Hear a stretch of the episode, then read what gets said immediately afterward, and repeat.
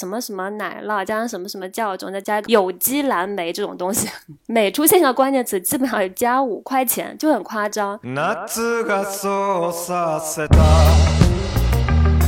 俩网红面包就一百块了，就基本上均价三十五到四十块一个。类比的是，就是一个面包的价格已经顶了一顿快餐了。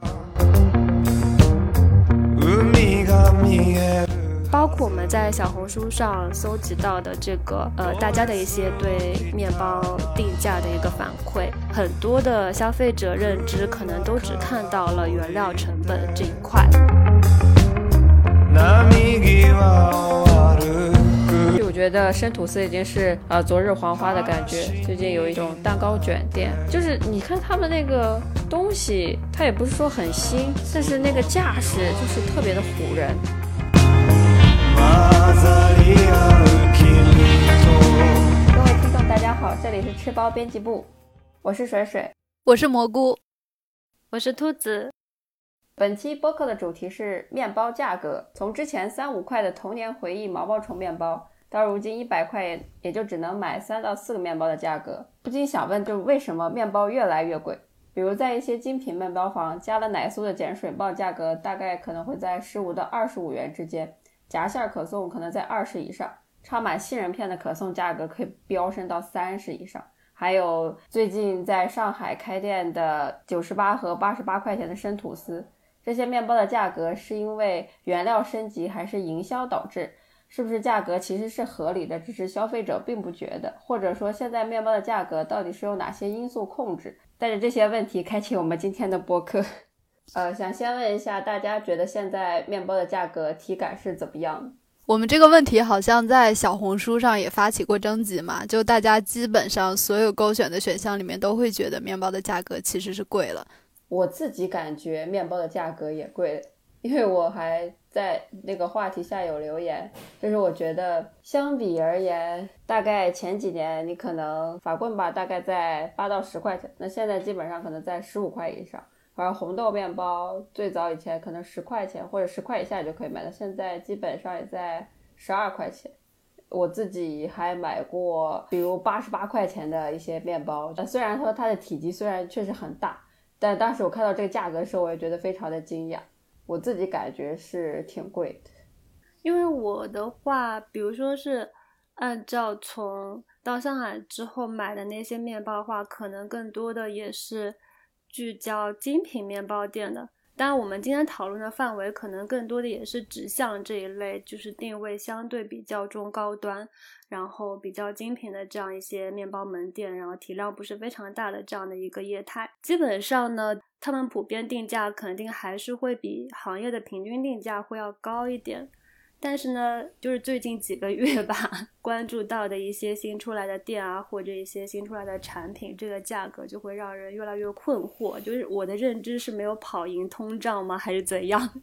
就是像刚刚举例也有讲到的，前段时间出来那个任志川的神吐司，或跟之前呃那个 Dear You 推出的那个吐司，他把那个面包的单价。又推到了一个新的高度，所以就是，呃，这个价格就会引起一些很多的讨论或者是吐槽吧。但我觉得这个可能价格只是其中一个 trigger，更多的还是说，嗯，这个定价的背后，或者说以及这个现象。可能还有更多可以讨论的东西，当然这个我们可以放在后面去讲。就包括其实我们在打算聊这个选题之前，其实也有跟很多就是行业的从业人员，包括一些精品面包房的一些主理人去聊。其实他们自己最直观的感受也是面包的单价。跟客单价都是有了一个明显的提升。至于贵不贵，就他们的看法可能会提供一些不同的角度，这个我们可以放到后面再讲。不过在这里，其实我我觉得可以补充两个比较有意思的信息吧。就是二零二一年的时候，其实有呃，之前我有看到有两篇文章，它其中一个标题是说面包都贵了，十元以上的面包已经不足两成。不过它这个其实主要针对的可能是一些烘焙连锁面包房，但它有提到一个有意思。的数据，他说的是，就是一线城市面包房商品的价格，从二零一四年到现在，涨幅其实是超过了百分之三十五的。他举的价格是，曾经八元的全麦面包，可能现在的价格有大概十三块。然后以前十块钱的手撕面包售价是十六块，所以就大家都普遍觉得可能这个面包贵了。但现在他举的这个例子 放到我们当下再来看，又觉得哇，那会儿觉得面包贵了这件事，那肯定是不知道后面的面包价格其实又有了一个整体的一个提升。包括二一年有一次报告，它其实有一篇文章，他说的是俩网红面包就一百块了，就基本上均价三十五到四十块一个，它。类比的是，就是一个面包的价格已经顶了一顿快餐了。对，就是讲到贵的时候，大家，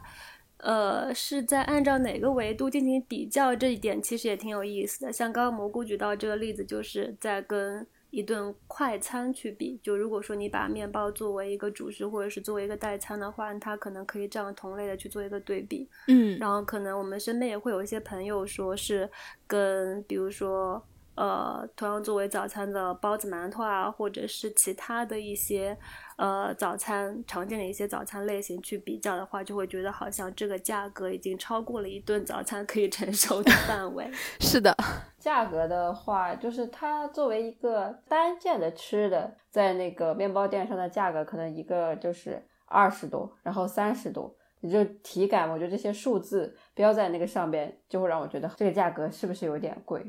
但你现在日常购买的，比如说产品的价格区间大概是在哪里啊？你我感觉最近买的面包大概二十多是均价吧。呃，我可能在微店上面买，可能有还有一些二十以下。可能上海线下门店买面包的话，基本上都在二十以上。而且我觉得二十以上的话，那个面包也。看它的大小来看，就是也不是特别的大。呃，如果只是一些，比如像大骨啊，或者像餐包这种，我可能二十以下，或者一个原味可颂可以二十以下。但其实它如果个头更大一点，或者它的料更多一点的话，应该也，嗯，价格也往往都在二十以上，而且可能集更集中在一些浦西的一些繁华街道的面包店吧。而且我觉得一般情况下，我们在说到就是面包它贵了，明显的贵了这个点，也基本上多用于一些精品面包房、连锁门店。它涨价其实有一个最基本的一个品牌的压力在那边，而且它就是不管是通过一些原料的呃上游成本的一个控制，或者是说它规模化生产。就整体的一个成本的下下降，它相对于精品面包房来说，就是保持，嗯，一个均价的稳定，就是其实是更有优势的。但我们今天主要是想聊一下，就是那些比较，就是我们感觉这两年就是涌现出来的那些精品面包房嘛。你们有买过什么自己觉得比较贵的面包吗？其实就是贵，但是其实别的地方比较吸引你，所以你就还是去还是买了。那单价五六十的我都有买过，然后但是我买的是聚焦在欧包，就是而且它是调味相对来说比较简单的，只不过可能是因为它的克重比较大，比如说它是，嗯，克重在五百克到六百克，然后全部使用的就是。呃，自制发酵种，而且我觉得就是，其实很多时候欧包它这种整个的你呈现出来的，就是拿到了之后我自己吃，跟我就是买一个小个的，它的那个，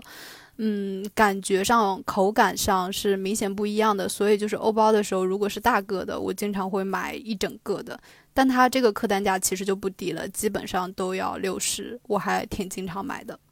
然后除了这个之外，我好像没有买过特别贵的，因为在我这儿基本上，我觉得一个面包二十以下吧会比较合理，二十以上我会觉得它不是特别的合理。就包括我们之前提到过，说我们觉得面包贵不贵这件事，其实每个人的对标标准是不一样的嘛。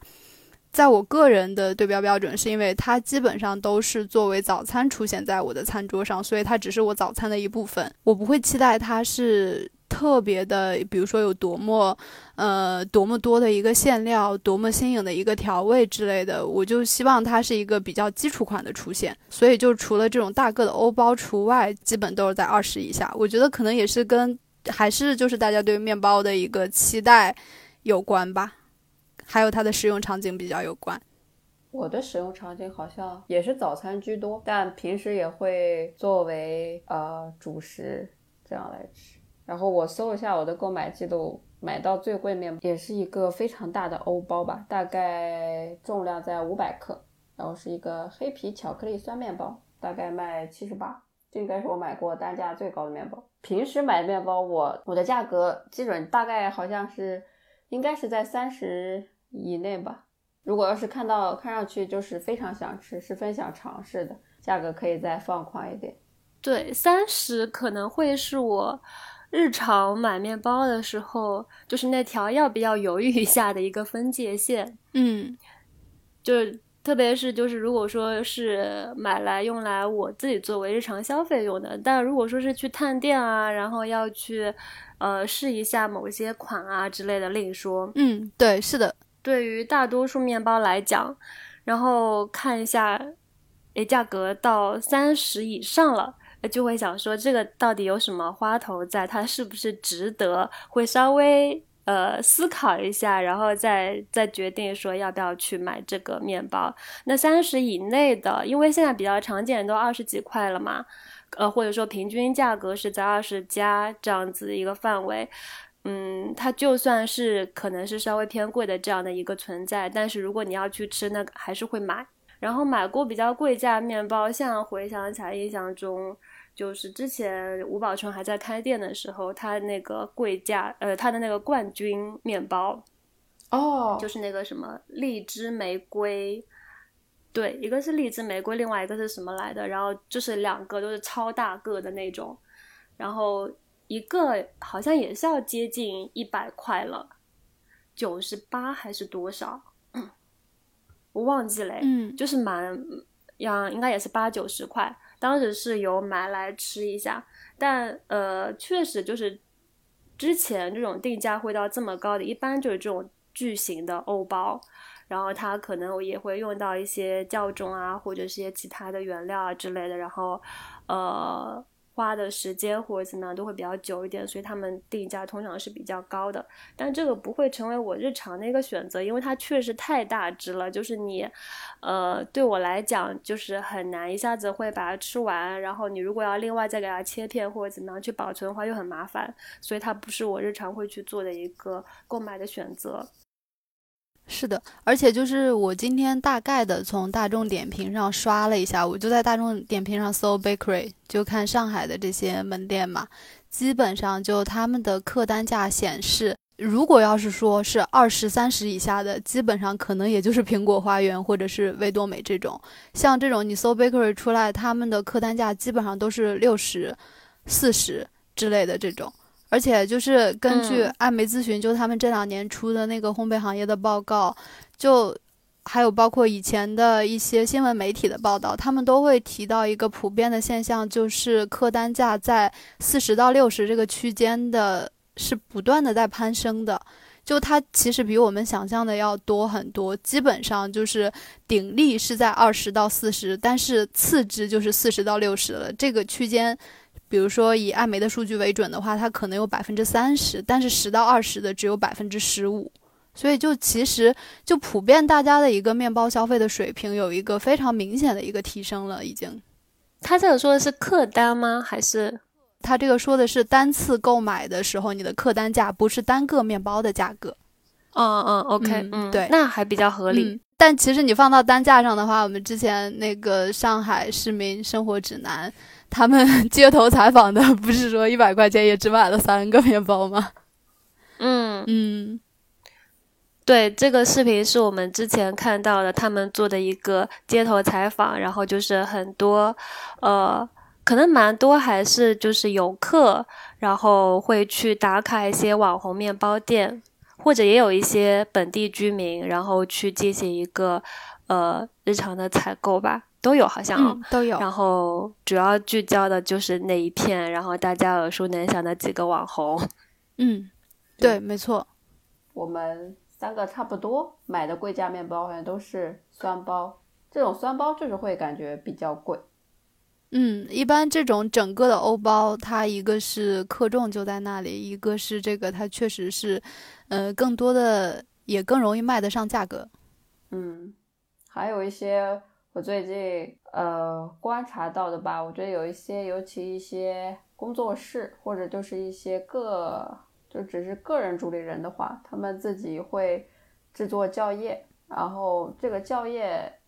增加到这个面包元素里边，就是这个面包的单价也不是很低。还有一些上我不知道其他地方怎么样，上海很多面包房都会有一个价签儿，然后大概有个标签，都是说这个使用了呃梦之力啊或者梦丽碧的面粉，他们这个出来的吐司价格也不低。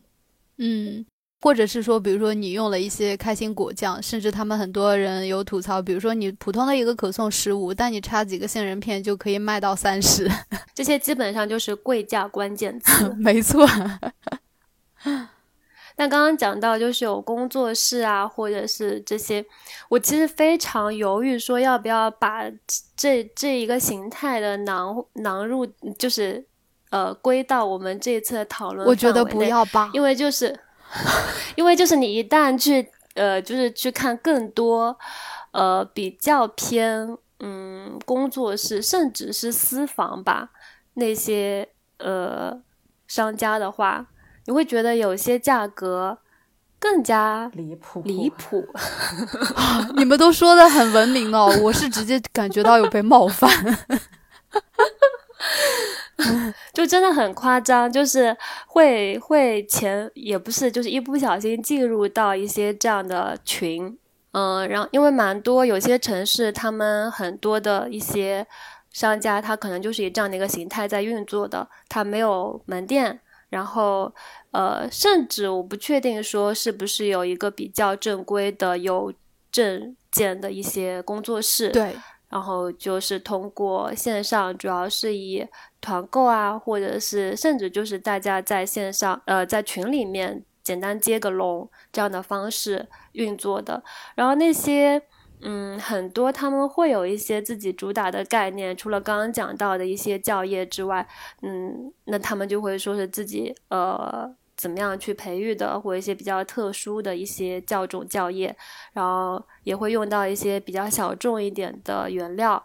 然后价格就会非常高。然后这几个原料进行一个叠加之后，然后这个价格 就会真的是离谱。我们基本上就想说，你什么什么奶酪加上什么什么酵种，再加一个什么东西，加一个蓝莓啊，或者什么有机蓝莓这种东西，每出现一个关键词，基本上加五块钱，就很夸张。因为对我们来讲，一个贝果，那种贝果，如果说大家比较常见的，呃，双重或者三重芝士，好了。十五块就差不多吧，或者十五块左右，我觉得是一个相对还比较合理的呃范围。但那种离谱一点的价格，可能就会去到将近二十块，甚至有到二十五块一个的，这个我就会觉得说不太可以接受。我真的要忍不住吐槽了，呃，因为虽然说我们这个可能不展开来说，但是我特别想说的是，它甚至在奶酪里面，它会宣传宣称低脂的一个概念。这在我看来其实还蛮弱智的，虽然我觉得不应该去这样说，但我觉得这真的是一个相当弱智的概念。你都吃奶酪了，你还要追求低脂，还要追求这样那样的方式，去达到一个低脂，你能不能换一个原料来吃？你能不能换一个产品来吃？对吧？但我想，可能呢，他们真的是能够达到这样子一个专门的受众。他们不管说我就是要吃低脂的奶酪，还是说我就是要吃看起来高级的食材，有这样的一个受众，然后可以去匹配他们这样的一个定价。所以就是这个圈是我们现在还没有看得非常懂的一个圈，所以可能也不是非常方便讨论。真的有一些我们。不太知情的东西吧？我觉得其实就可以套用任平老师之前在接受采访的时候说的，就是感觉这些人他们其实又不太懂，但是又搞得像是宗教一样的那种，然后但是有大批的受众跟追随者，所以很多时候其实我们确实是不太看得懂。你都不觉得他们在买面包，可能就是更多是喜欢这个面包师，或者写我他出了产品，所以我就要买他。出什么产品都挺好，我就要支持他，就有种可能有种这种感觉吧。嗯，会有。我觉得，嗯，这一点也是我很想讲的一个点，就是，呃，就算是我们，如果说你对这个面包背后的面包师有更多的了解，其实我们的评价可能就会更加柔和。你跟那个制作面包、制作这个东西的人有了连接之后，大家其实应该还是一样的想法，只是更不方便说出口了而已吧。哎，对，是的。但是一方面是就是介于这种不太方便说出口这样的一个呃一个一个顾虑，然后另外一方面可能就是在那些。呃，比就是情绪先引领的一些 词想要冲出来之前，会先放一放，然后就先想一下有没有就是一个更加理性的评价，然后那个时候出来的东西可能其实是相对会客观一点的。但我会整体就就整体观察来看，就如果说我们对那家店的主理人是认识的，或者说是对他有一定了解的，嗯，相对而言。我们对于他们家的面包会相对，嗯，没有那么苛刻。我还是觉得兔子会比较宽容。也不是，我是我想说的是，我观察包括你们在内的，在在评价一些我们认识的一些人他们做的东西，或者说是我们内部在做测试的时候。但我觉得它是需要在，比如说某一个，也不能说也不能说价格吧，它需要在一定的范围之内，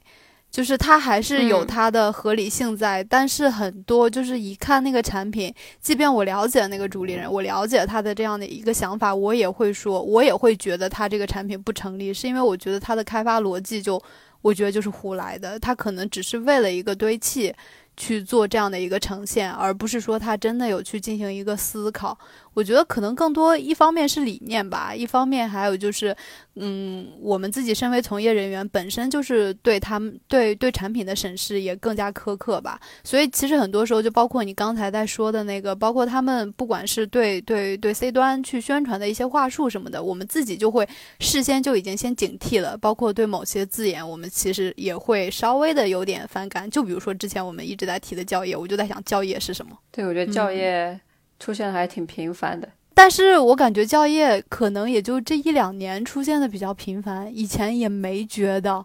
就是它那么高频率的出现在我们的那个话术中，或者是说产品中，我作为一个主打主打的一个宣传词汇吧。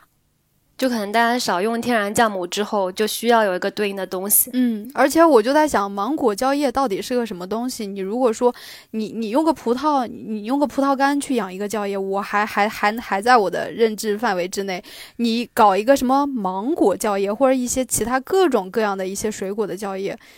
我我就觉得，嗯，可能确实他们的思路会比较打得开。但如果单纯的从酵母本身出发的话，我会觉得它确实就是一个。呃，噱头大于实际的一个作用，所以它在我这儿的话就不是不是很能说服我。水果酵液和固体的发酵种应该都是比较常见的两种自制发酵种。呃，水果酵液里面呢，可能其实对这个几种的东西是没有那么大的一个限制的，所以其实是会有蛮多的面包师会乐于去做一个尝试。想去看一下这个风味是不是能够最终体现在这个面包上面，然后可以给面包带来一点怎么样的变化？这样的一个操作，我觉得本身是没有太大的问题，但它确实在放大生产的过程中存在自制发酵中会存在的各种问题，就是比如说你的品控也好，或者是你的这个食安问题也好，都是会有更大一些风险的。但我觉得它不是一个就是完全不成立的一个存在。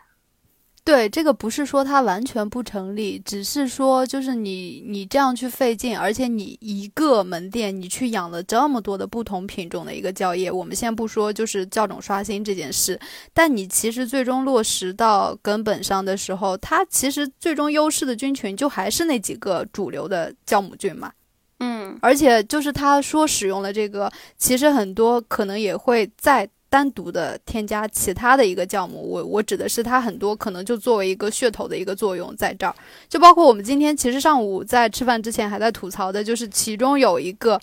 是不是没有实体门店那个，也是类似于搞群接龙的那个，他就说他是从什么旧金山把那个酸面团背回来的，我当时真的是满脑子的问号，而且他还。直接把我们的文章拷进去。我就想，你用我们的文章，你能不能把我们的文章的表达的观点表达的更加的公允一些？他截取了对他全部有利的，但是他把很多的一些限定的条件，或者说一些其他的客观事实，就故意忽略掉了，这点就让人很愤怒啊！反正我看到的时候，我是其实还挺愤怒的。我感觉教业就很很有神秘面纱哎，而且它就有一种特定还有手作的感觉。这种手作，你一方面会觉得怎么说，就是一种职人的气息。就是你看我自己来培育这种教业，然后呃自己培育，它本身就是有一种很独一性。那我希望吃到一点不一样的东西。我我有一种就是大家会购买教业有一种这样的原因，要不然我觉得很难想象它为什么这么受欢迎。其实我觉得大家还挺买教业这个这个单的。但其实你有没有发现，很多所谓使用了教业的这个面包，它后面的后缀还有一大堆，它所后面用的都是那种各种各样的风味物质。所以其实你真正吃到嘴里，跟这个教业还有什么关系吗？它到底承载的是一个什么样的一个作用呢？只是为了加一个前缀，加五块钱？可能不止五块钱吧。我不行，我我我我觉得我必须得控制一下我自己的情绪。嗯，不是，我是觉得，呃，有些概念我们不能放在一块儿讲。就是首先，我们不是在批判教育这个东西本身，而是你怎么在用教育这个概念，对，以及是不是存在一些人，你刚刚讲到举到那些例子，他们这样子用教育这个概念的方式，肯定是存在问题，然后也是让人愤怒的。嗯，但他不是说教育这个东西本身是不成立或者有问题的。这样子的话，因为我我们包括我们今天。谈的这个话题，我就最终还是不想说，就把已有的一些它本身自然存在，也不说自然存在的吧，就它是合理存在的一个东西，因为某些操作变形，然后让这个东西本身也不成立，那我觉得是呃就不太好。当然是因为那些操作变形，让这件让让这个东西就是失去了原来的该有的样子，是他们带坏了这个风气。但我们再去解读和评价的时候，还是要把这个东西剥离开来讲，要把这个东西厘清。哎，刚刚提到教业，它是一种影响面包价格的因素。我们接下来就来讨论一下面包价格到底是如何定价，它会受到哪些因素的影响。我们采访了一些面包主理人和主厨，他们对面包价格的定价，呃，基本上根据原料成本、工艺成本和创意成本这三方面来决定的。原料成本呢，一般就是我们所所说的面粉、黄油、馅料、原料等。然后工艺成本呢，是否就是有，嗯，这个面包有没有搞种或者参与的人力啊、时间成本等。创意更多就决定在这个面包是不是自己独创、食材搭配等这些方面，还有其他的，比如一些房租啊、水电费，这些都属于成本。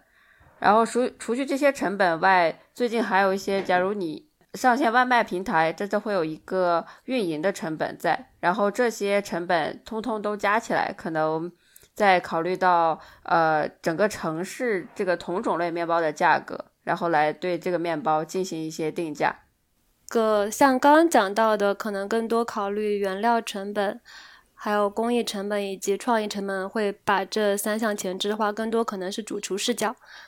嗯，对，因为其实，在很多主理人的视角，他们可能会觉得我的店铺的选址，这是一个很关键的，就我的成本的因素。对餐饮来讲，你的前三大就是房租、原料、人力。嗯。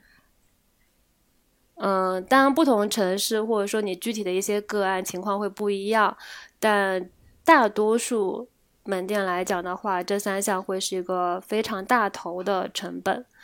嗯，我们这边也可以大概讲一下这个结构吧，因为包括我们在小红书上搜集到的这个，呃，大家的一些对面包定价的一个反馈。很多的消费者认知可能都只看到了原料成本这一块，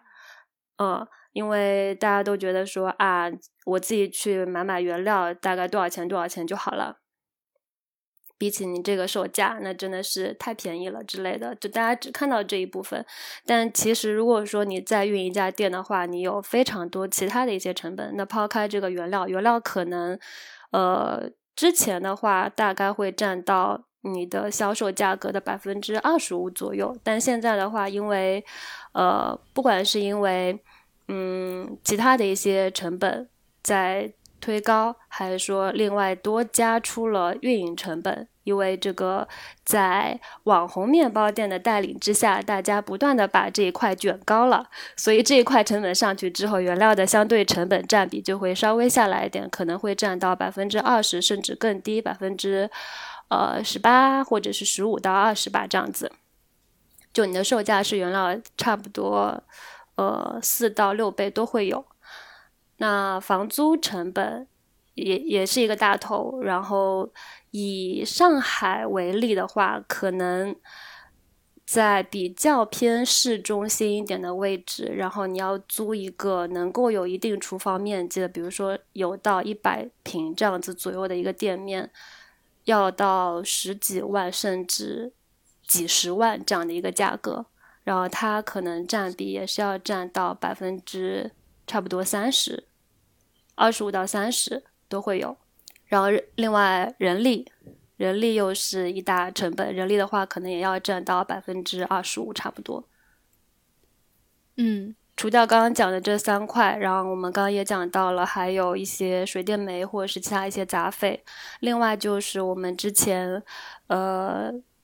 采访过的一些。主理人或者是主织给到我们的反馈就是，其实包材等物料这一块的费用也挺高的，尤其是现在很多呃入驻了外卖平台，或者是通过这些小程序去做一些线上这样的一些模式。你包材不单单是内包装、外包装，可能还会有一些贴纸啊、封条啊，或者其他一些小东西，零零总总加起来，这个费用也挺高的。然后刚刚讲到这个运营成本，运营成本除了呃，在外卖平台上可能会被抽点，然后在小程序上呢，你各种的 UI 设计啊什么的也都是一个隐形的费用。另外就是刚刚讲到你的，呃，从店铺设计开始，整体的这个 UI 的输出，这个费用也非常的高，所以运营运营这一块成本一直在被推高。对，基本上背后的这些成本就是包括这几大类。可能如果面包师。做一个面包，他不小心失败了的话，其实那些也算是在成本里的，对。还有损耗这些，嗯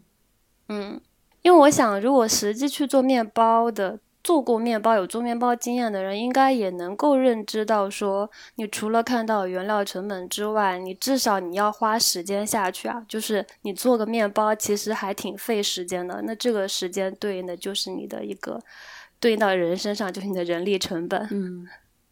对大家可能对这些是没有感知的，但你不单单是面包吧，任何的餐饮，其实它都是有这样的一些这些成本的堆叠，才是你最后的一个零售价。嗯，而且就如果说聚焦在上海的话，其实我后面在在想啊，但是还没有具体的一个数据做支撑，就是是不是。嗯，因为以前我们经常会提到一个原料成本，比如说我们现在使用的原料普遍都更好了嘛。但是其实就是，如果说你根据整个行业的发展来看的话，确实是就是你的这个房租的成本跟你人力的这个成本，至少在上海其实是大幅提升的。人力的成本，比如说如果要是说长沙，可能还没有那么明确的一个感知吧。但是在上海之前，就是我们面包共同的面包师朋友来来这边跟我们交流的时候，就说普普通通的可能他的薪资都可以开到一个七八千。对吧？嗯嗯，但其实烘焙师他的整体的一个薪资水平，在整个的餐饮行业一直以来其实不算是特别高的。但是现在其实整个国家的，就是我们整个中国的餐饮的人均薪资水平，其实也都已经拔高了。我之前看数据是说的，就是大家的平均薪资其实是七千二百七十八了。所以其实相对于我们过去的认知，可能还停留在比如说三四千、四五千。对吧？就相当于是之前，比如说兔子以兔子之前举例，二零一五年的时候可能也就三四千，对吧？没有没有两千八，学徒啦，当然是对对更 低。但你看现在他们就一家很普通的一个小店，比如说我招人的时候，可能都给都可以开到八九千的一个工资。所以其实，在不断上涨的这个房租成本跟人力成本上相比的话，反而原料成本的上涨没有那么的，呃，显得并没有那么的突出了。对我觉得所有的成本听下来，原料成本应该是最基础，然后是占比最低的。嗯，相对吧，嗯，相对。我们在小红书上边的话题下边，就是大家对，但是大家可能直观上边对原料成本是最能直接接触到的，因为你买东西的话，你买这些原料，他就觉得哦，这些价格是非常明码标注的，但是其他的成本就可能就是太过于虚幻，因为一来接触不到，二来可能就是你可能也无法定价，没有意识到。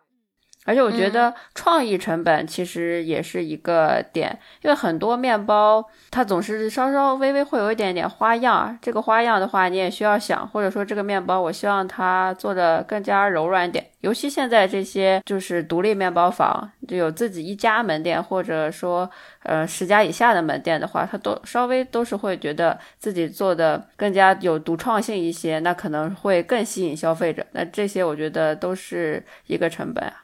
但其实就是我们在跟很多就是同行去交流的时候，他们普遍的一个反馈也确实是这几年随着各类就是精品面包房的一个涌现，也出现了更多的一些网红面包房的时候，它其实对于面包价格的提升是产生了一个最直接的一个冲击的。对，你的定价也会考虑这个城市它的同种类的面包的价格嘛？但如果网红面包店这个价格是这样子的。那你其实是先，那就会，但你如果太低的话，确实也不行。然后网红店店铺本身面包，我感觉，而且他们确实我觉得花样很多。然后它这个红了的话，其他店就可能是啊，那我也来学习一下。那这个品就会变得很普遍，但它其实价格并不是说东西变多了，价格反而便宜。我觉得好像也并不是这个样子。嗯。感觉可能很多去网红面包店消费的，更多的是基于一种价值感，就它不是价格，它可能更多的是为价值感去消费。我觉得我们可以先稍微定一下这个网红店，就你们觉得你们现在就是讲说这个网红店出来之后，然后可能会带来这样的一波风气，你们想到第一家网红店大概是怎么样子？是哪一个？原麦山丘。哇，那老网红了，网红鼻祖。一六年大概在北京，我那个时候在，但那时候应该是在玩微博吧，可能其他的一些社媒也不是很多。然后微博上边大家就会有人说，呃，那个原麦山丘，然后它的软欧包很红。它就是我，我觉得对于网红店有一个点是。即使它距离很远，你也会努力的找一下，然后就是它不停的在宣传嘛，你其实，在脑子里肯定是对它有印象。然后你可能走在路上看见它，然后我记得我当时还搜过我家附近哪哪里有，然后专门骑着自行车，大概骑了可能半个小时，好像二十分钟，反正到了，我就去专门买的。有时候走在路上，而且他们的店铺，我觉得也。也基本上都会开在一些商店的附近，然后那边就是人人流量比较大。嗯，就他们具备了一定的打卡属性。对对对，就是宣传很多，然后店铺也很漂亮，也很适合打卡。基本上，我觉得这种网红店就是有一定的资金支持，然后一推出来的时候，它就是一个非常 fancy 的一个装修啊、门头啊这些东西，然后就也可以花很多。成本花很多费用投入在这个营销上面，嗯，营造出来的一个感觉呢，就是在就你刚刚讲的一个是大家会想说专门去看一看，嗯，然后去尝一下，然后可能近几年的话，可能是会吸引更多的一些博主过来打卡，然后发在自己的一些账号上面，然后另外的话可能会引起一些排队的现象，继而就是迎来一些黄牛。我觉得这基本上会跟网红店进行一个，就是跟网红店伴随着经常出现的一些关键词。嗯，而且我觉得很多网红店他们有一个比较明显的特质，就是馅料特别的丰富，馅料的量也很大。就感觉这不像是面包，很多可能它做成了类似于甜品的那种概念，像一道菜。就是某一类类型可能。嗯那你觉得像虎头局之前的虎头局这些，他们是也算是网红店吧？是啊，是。嗯，但是他们产品形态会不太一样。嗯，然后可能就是这这一类店，它本身，嗯，然后选址又选在比较好的地方，那它这个租金成本上去，然后又有这么高的营销成本，那它推出来这个东西本身，我就感觉它的成本推高的关系，就是那个价格就会定的势必会高很多。我突然想起来，最近在上海新开的一些网红店，啊，到除去，我觉得生吐司已经是已经有一种就是过呃昨日黄花的感觉。最近有一些什么呃，不说是面包店，有一些那种蛋糕卷店，就是你看他们那个东西，它也不是说很新，但是那个架势就是特别的唬人。先是，而且它那个东西，首先我觉得是大家都比较爱吃的，大家其实对这个嗯产品是有一定的认知，它不是一个完全陌生的东西。然后就是它开在商店里，继而它那些东西就是花样很多，然后噱头也比较的足，大家就会形成一定就是说啊，我愿意去排队啊，我愿意去买，包括一些呃，还有最近在上海开的那贝果博物馆，我觉得大家就很愿意去排队。我我是我现在想想，我其实不太理解，因为我觉得贝果哪里吃都差不多。你在小红书啊上边有这种营销，有一种就是你一旦发了这个同样的内容，你就会有一定的流量，这个东西它就是比较值得发。你你除了吃到这个东西本身之外，还会再获得一种别的价值。我现在觉得就是他们一些很多产品是这样子的，因为这些产品的可复制性真的很高，它不是说说这家店独有的。对，先讲这个产品认知度的话，如果它是开成单品店的话，那肯定还是要选一个相对大家认知度比较高的单品。以这个纽约贝果为例的话，我没有，我到现在还没有去吃过他们家的贝果，然后看就是网上大家分享的一些反馈的话，可能它作为贝果本人是就是不是一个说有多难吃的呃一个面包，据说他们根据口味去调整面团的软硬度啊什么的，然后对原料的处理和调味也还是不错的。但它就是在于它标榜它是纽约贝果，但其实他们的出品就没有那么纽约，就是跟纽约就是传统的所谓传统的纽约贝果可能是两回事情。那在这一点上就就比较有值得吐槽的一些点了，就是你在做一些宣发的时候，嗯，就就是感觉就是不够真诚，所以我觉得不管是呃在你做宣发和你实际产品的这样一个对等的。点还是说，呃，你花太多的精力只是放在你的装修和你的这个产品的一些堆砌上面，就是整体散发出来的感觉。如果说你是不够真诚的，就是没有在真的出认真，嗯，就你的出发点不是真的要去认真推出一个好的产品的话，没有花足够多的精力放在这个产品上面吧。就是会让我觉得这件事情就会不太成立。然后如果还卖一个更这么高的价格，也不知道他现在是不是还有很多人排队。没有了，前段时间就有在说说他们家已经不需要排队了。我觉得可能网红店它在可能要再过一段时间吧，他们就其实，在本身排队打卡就会非常多，可能就有一种祛魅感吧，大家就不会再再去。但反而我觉得，如果它作为一个网红店，大家在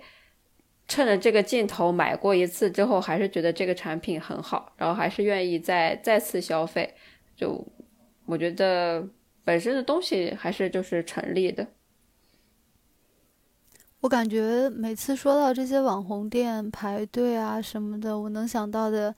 面包店、咖啡、奶茶店，就这三样。你们还能想到其他的吗？我想到的都是食品类的，火锅啊什么的也挺多的吧？嗯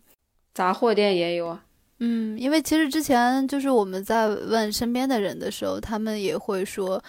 嗯，你其实，在食品上，即便它是网红，即便它的溢价空间是虚高的，但是你其实吃一次，对于你整体的这个，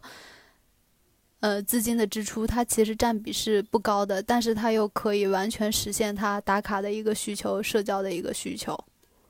对，嗯，所以我觉得这点其实是就是非常普遍的一个基础的情况，就是因为我们可能很多时候在讨论的是这个东西它的，就比如说兔子会去考量它的成本结构是否合理，我会去考量我我对我对面包的期待是它一个比较日常的一个主食，但很多人可能还是把它作为一种零食，就包括我们刚才提到的那个现象，所以我觉得很多时候我们对这个产品的就是对它贵不贵。这件事就是我们的出发点，我们的基准，我们对它的期待都是不一样的。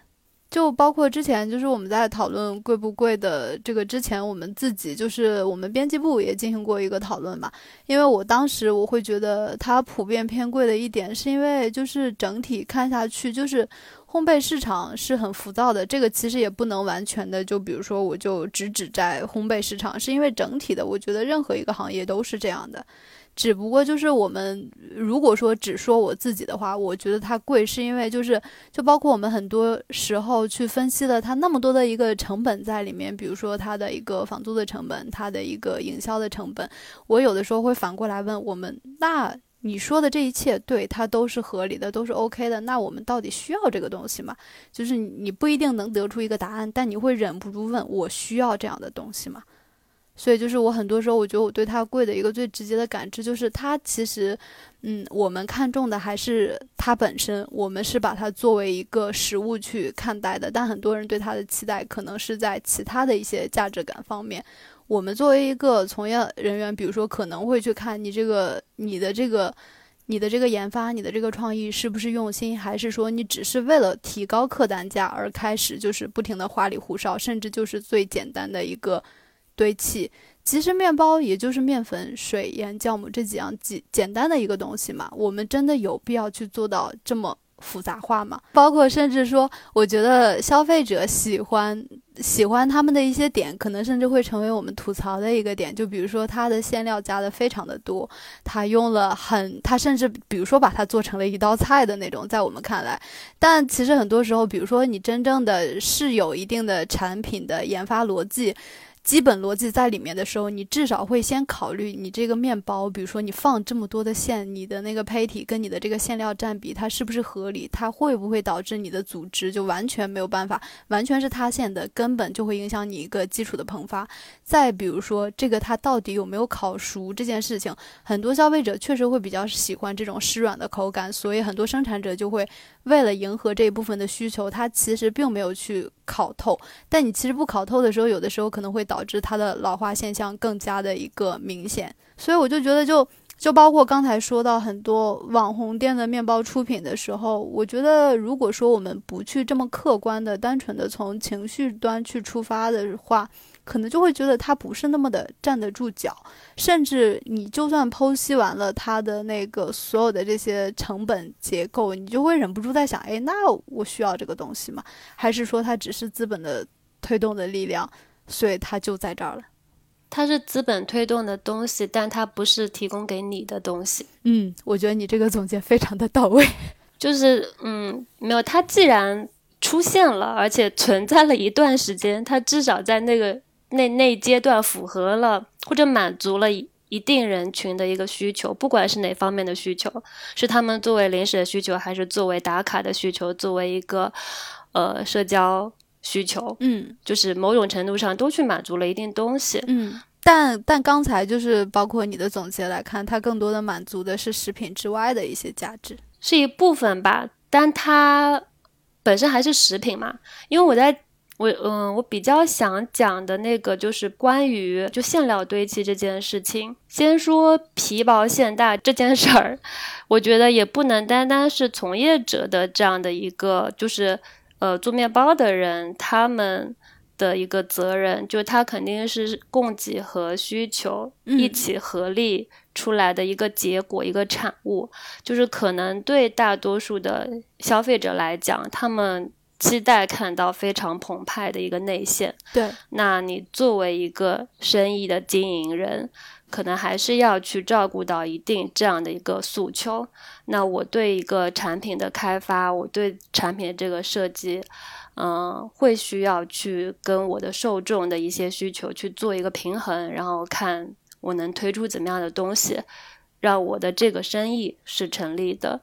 嗯，当然，我觉得不管是生产者还是消费者。可能都需要一定的、更多的科普和指引。大家对怎么样才是一个好吃的面包，或者说你要怎么样去品鉴面包，这么讲吧，好像也不太好。这听起来好像要教人家做事一样。那对你吃个东西还要教别人，虽然就是这是个很讨厌的论调，对，但是。就还是希望说这些听起来有点讨厌，而且说传播力度也没有很好的论调，还是需要被更多的发出来。这样的话，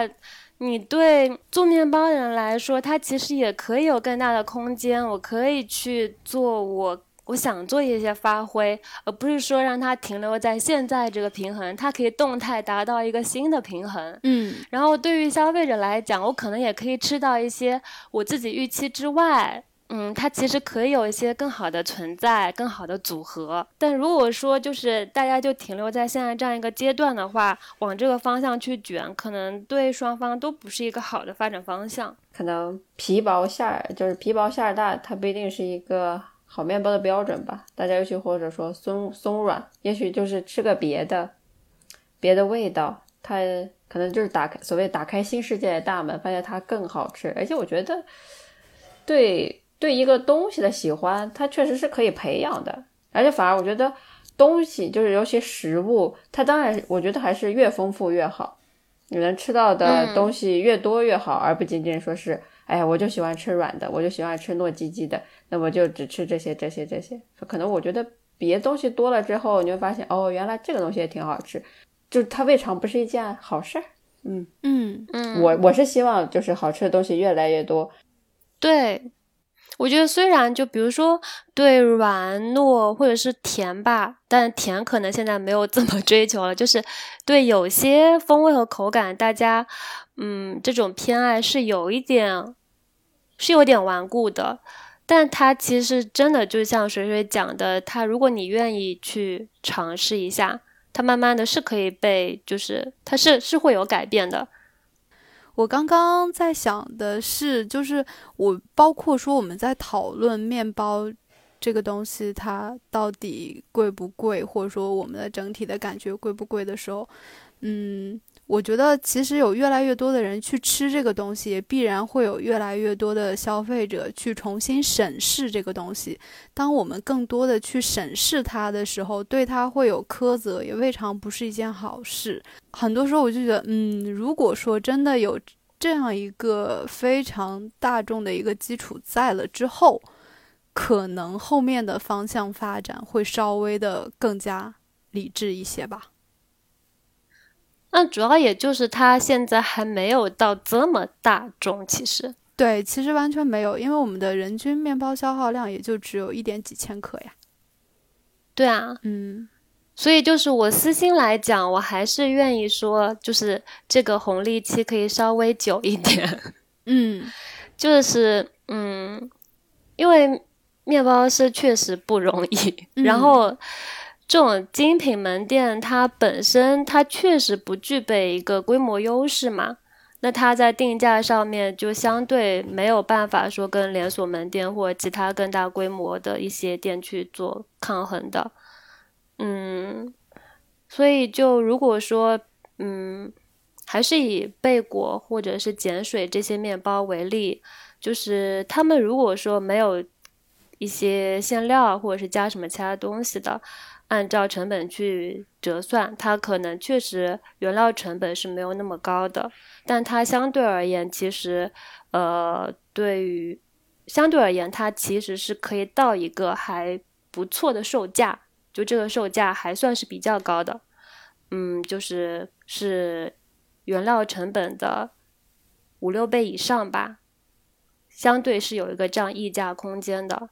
我希望会说。呃，如果有这样的一些产品出现，其实也挺好的。就大家可以在自己的门店的产品结构里面有一个组合，然后这些产品是又有一定的认知度，然后又毛利空间比较高，然后就可以去搭配的做一些毛利没有那么高的，但是我自己可以做，就会想要去做一下的一些东西，这样就大家会比较有空间。因为其实跟一些其他的主理人或者是主厨聊的时候，他们也有讲到说，可能不管是他所在的区域，还是说同类型的店，如果大家都在线上销售的话，嗯，有些如果比大家平均的售价是明显要低的话，他们其实也不是非常乐于见到这样的一个现象，有一点在做坏这个市场。你可能是有这个降价空间的。但是，嗯，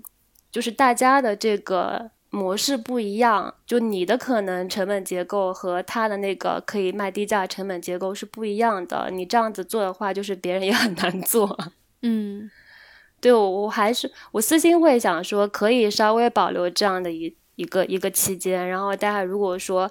呃，这个盘子真的积累的够大了，那这个市场就可以。容纳更多的一些形态，我可以做就是更加、更加价格更加低一点东西，然后也可以做一些我高价的，然后要做成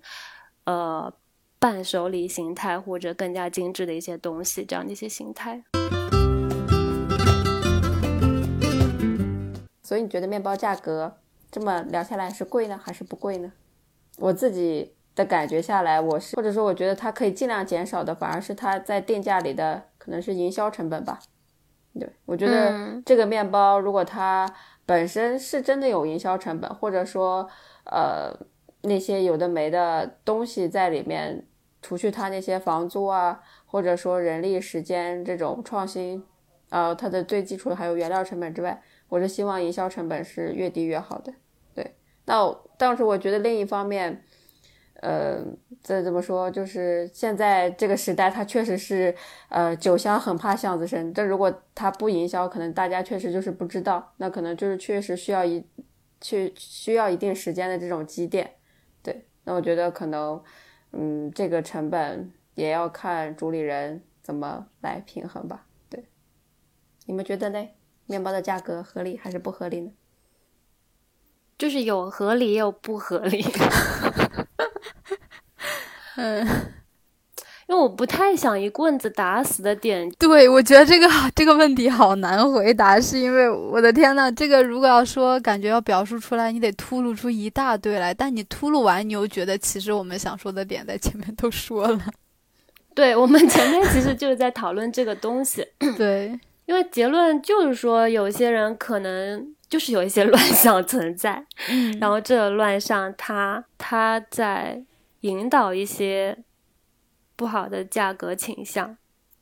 嗯，然后有些可能是往贵的方向走，有些可能是往太低的方向走。这样讲好像也不是很好。嗯，我我其实本来。在这个之前，我还准备了一些，比如说跟国内外的一些数据做对比吧。我们不从单个面包的价格上去做对比。一般你看，像我们知道，就是像那种商超工厂面包，它基本上就是定价会相对来说。嗯，极力的控制它的涨幅，但是因为原料成本的上涨，这两年就是韩国，无论是说他们商超渠道的面包，还是说他们连锁门店的，比如说巴黎贝甜好了，呃，然后包括在日本的那种大型工厂，他们其实都已经经历了好几轮的一个调价，所以其实他们这个调价的涨幅，每一次基本上都会有百分之十。然后就包括这两年能源价格的一个上涨，跟原料成本的一个上涨。其实，嗯，在欧洲比较明显的是，很多手工面包房他们其实已经。没有办法再盈利、再营业下去了，是因为他们的，比如说能源成本跟小麦粉的一个成本，可能就之前看到的一个数据是法国的一个面包店主，他分析说，他上个月的价格电费跟下个月的电费竟然相差了三到十倍，就包括其实去年我们国家也会有一些，比如说限电的一个一些情况的发生。所以就是我们在我我刚才其实很多时候说我好像沉默了，或者说我好像失语了，是因为我如果说跳出国内的环境跟整体的一个世界环境相比的话，再回答这个问题，我会觉得其实相对来说，我们的面包价格还可以，还在一个比较合理的一个范围内，还在一个比较合理的一个区间之内。但是我不知道该怎么样去更加好的去传达我个人的一个感受吧。我们不能要求消费者像我们一样拥有三方的视角，从消费者、从从业人员、从上游原料端、从各种的角度去来去来整体的去理解这件事情。大大大家都只能从自己的一个认知去来。去来如何去看待这件事情，我只能说，可能就是这期我们去补充一些不同的一个视角吧。但可能我更多的是作为一个消费者跟个人的喜好方去来输出。如果说从一个更加合理的一个，嗯，更加公允的一个角度去看吧，我觉得相对来说，面包它确实是贵了，但是它还在一个合理的区间。如果说一定要这么总结的话，我觉得我的总结可能大概是这个样子。这是相对公允的角度，就不是偏消费者的一个角度。嗯，是的，而且但是后面我觉得呢，就是如果从消费者的角度出发，其实就是，嗯，我也没有太多的困扰，是因为如果说真正的看我为面包消费的时候，我发现高价消费其实占了很大头。我就我个人的消费可能会处于一个二十元以下跟六十元以上。就是会这样的一个区间，因为其实本身你这个消费行为就是是很个人的嘛，所以就如果真正这样实际去看的话，我其实为高价的面包付的费用是更高的，只不过就是说我可能我个人很多时候会觉得二十元到四十元中间它会有一些不合理的产品存在。就包括说我自己可能面包的一些偏好，导致我没有去购买这个区间的这样一个产品。但是从更乐观的一个角度，甚至更积极，或者是说，嗯，也不能说更乐观、更积极，因为它确实是就是，我觉得之前兔子好像有举过一个例子，乳酪，他就说，比如说乳酪这个东西更多的用在了面包里，那确实就本来这个原料可能没有出现在。没有那么容易的出现在我们的饮食里，但现在，比如说，因为面包这个载体的出现，大家其实非常包容的。那我可以把很多的一些原料都做在这个面包里，那对很多人来说，它就是一种非常丰富富足的饮食体验了。从这个角度来看，它就是很棒。嗯，我一直觉得这个观点是非常好的一个观点。所以说，就是，嗯，如果真的就是比较公允的来看的话。还是好像每次我们永远说到结尾的时候，都是一个很光明的、很积极的。真的，我我发现每次不管我在前面表达的多么激烈、多么挣扎，最后结尾的时候，永远是一个乐观的。哎，是不是二十到六十之间的话，大家对这个价格就会很敏感啊？我不知道哎，所以其实？其实在这里，我觉得也也需要，就也想问一下，就是我们的听众朋友们，就你们。从实际的购买数据出发，你们的面包的客单价大概是在多少？我们真的很好奇。然后你们买的面包的，比如说你们能接受的一个价格区间在哪里？因为我觉得这是两个问题，一个是你比较能接受面包一个在多少元，一个是你真正的实际付费的时候，你的客单价是多少？我觉得这应该也是一个很有意思的一个现象。我觉得，嗯，我会希望说我花出去的钱。它主要是用来做好面包的。如果说是这样的话，那那我觉得它是嗯。嗯符合我的那个价值期待，所以就是会希望说，嗯，经营者可以嗯，首先是更真诚一点，对自己真诚，对消费者真诚，然后把更多的重点是放在面包上面。然后，因为我觉得，嗯，不管是外卖也好，还是线上配送也好，虽然说它在很大程度上是为我们提供了一些便利性，我们不要去到那家店，我们就可以吃到那个面包，但它，嗯，始终不是说是它最好的一个状态嘛。所以它最理想的，我还是会希望说，它是能够覆盖它周围、它附近这样的一个受众。或者说，我们去到某一个城市，去到某一个地方，然后我们可以去到那家店，然后去尝一下那个面包，嗯嗯，然后这样子的话，我觉得，嗯，这些这些店铺，因为我们主要讲的也是比较比较聚焦是精品门店这种类型的，我会希望说他们。能够相信我们这些消费者是能够有这个面包雷达可以触达得到他们的，因为你说你到一个城市，如果说要去了解当地的一些嗯面包店的话，你大众点评搜一下，基本上也都能够搜得到嘛。就如果他们有上这个点评的话，所以要找得到好像也没有那么难，就是你到底要花多少营销在这上面，然后花那么。被抽点那么多去做这件事情，我觉得可能可以有发展一段时间之后，然后它本地市场可以支撑得起这样子一些店，更多这样的店铺之后，它可能就可以在这一块成本就可以降下来了。那它可它更多的费用，更多的一些成本支出，就是用在于我怎么样把面包做得更好吃。嗯，这可能是会是一个比较理想的状态吧。就还就刚才我们在说到，就是我们可能提到很多时候提到网红面包房，觉得会对它有很多的一些负面的一个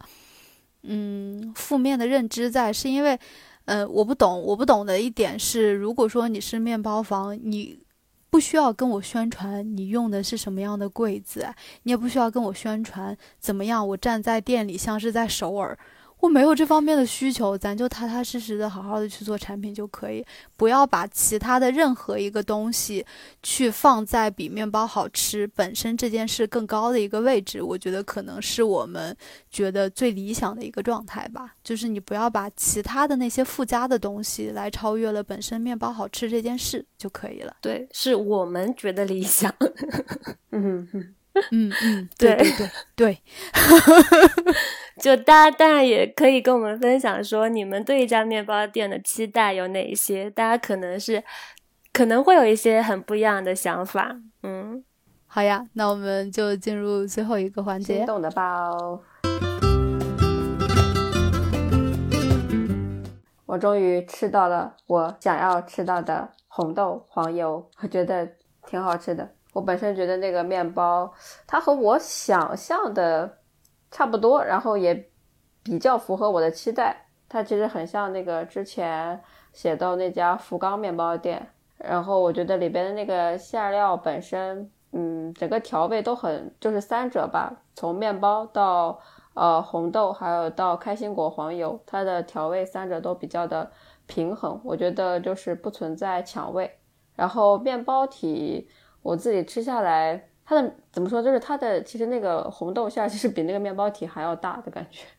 然后那个面包体本身还是挺湿润。我觉得我现在想想应该不是太干。那个红豆馅它比较有颗粒感，就黄油嘛，就是非常的呃还挺绵密的。嗯，面包也比较容易咬断，所以我觉得吃下来就很开心。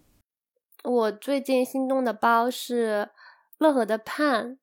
的。土豆培根葱香巧巴塔，名字也是非常长。然后它，嗯，首先是它那个葱香，因为我本身不喜欢吃葱，但它那个葱的那个存在感就还好，就不会让我觉得说它是一个非常葱的葱，它就是一点点的点缀，然后加了加进来了一点中式的感觉。然后土豆和培根就是比较常见的一个搭配了，但它那个。嗯，加了土豆之后，本身就是面包体相对而言会更加柔软，然后，嗯，而且我感觉我那天吃到的感觉会觉得说这个面包体里面的呃橄榄油的含量可能还是比较高的，就是那个油脂感还挺明显的，但我不是非常确定，就是他们那个橄榄油的比例是多少。反正整体吃到的时候就觉得非常香，然后搭配的也非也也很。也很平衡，然后还有就是他们家的那个餐前面包，因为那天是去到他们家那个法餐厅去吃的嘛，然后刚刚那个面包也是法餐厅里面面包柜里面的那个恰巴塔，然后餐前面包的话，餐前面包他们家其实。不会说固定是切哪些餐前面包，但他们基本上都是会按照这个面包的特质去给它进行复烤，所以拿上来的时候吃是刚刚好的，非常好吃的一个状态。嗯嗯，复烤过了是吧？嗯，那感觉应该还是挺好吃的，就很好吃。对，嗯。你刚才在说乐和的盼的时候，我就在想，哎，我这次也是想说乐和的盼。嗯，然后我想说的其实是两款，一款是酸椰菜的，一个是叶子面包，这两个应该就是。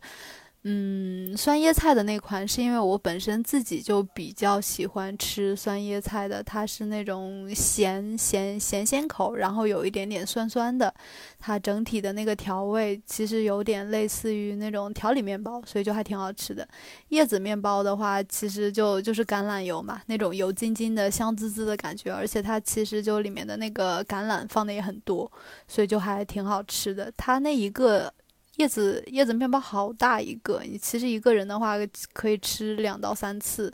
而且因为它的油量会比较高，你稍微的复热一下，它就整体吃起来还是不会特别的有明显的老化的那个现象。然后我之前就刚好说到酸椰菜的这个，我还想说的是，还有一个心动心动的是奥乐奇的那个碱水猪肘三明治，就其实我们自己也都线下买过很多次嘛。我觉得它还不错的一点是在于，它也是 里面加了酸叶菜，而且它那个猪肘就是整体做出来也不会特别的油腻，又是碱水的一个整体的一个胚体，所以如果说作为一个三明治的话，它其实还是很不错的一餐。对，这就是我最近心动的宝。那我们本期就这样啦，然后欢迎。听众和我们互动，然后可以在评论区说一说自己觉得合理的面包价格，还有你平时买面包的区间，或还有你希望买到的面包是什么样的，和你希望的面包店是什么样子。反正就是欢迎大家跟我们互动啦。嗯，拜拜。好，好呀，拜拜。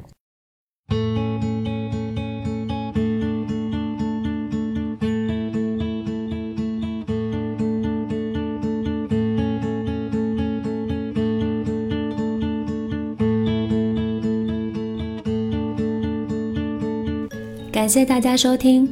吃包编辑部是 CIB 推出的一档聊烘焙的播客节目。你可以在苹果播客、小宇宙、喜马拉雅搜索“吃包编辑部”进行订阅，也可以关注 CIB 烘焙技术研究所微信公众号获取更多节目信息。我们下期再见。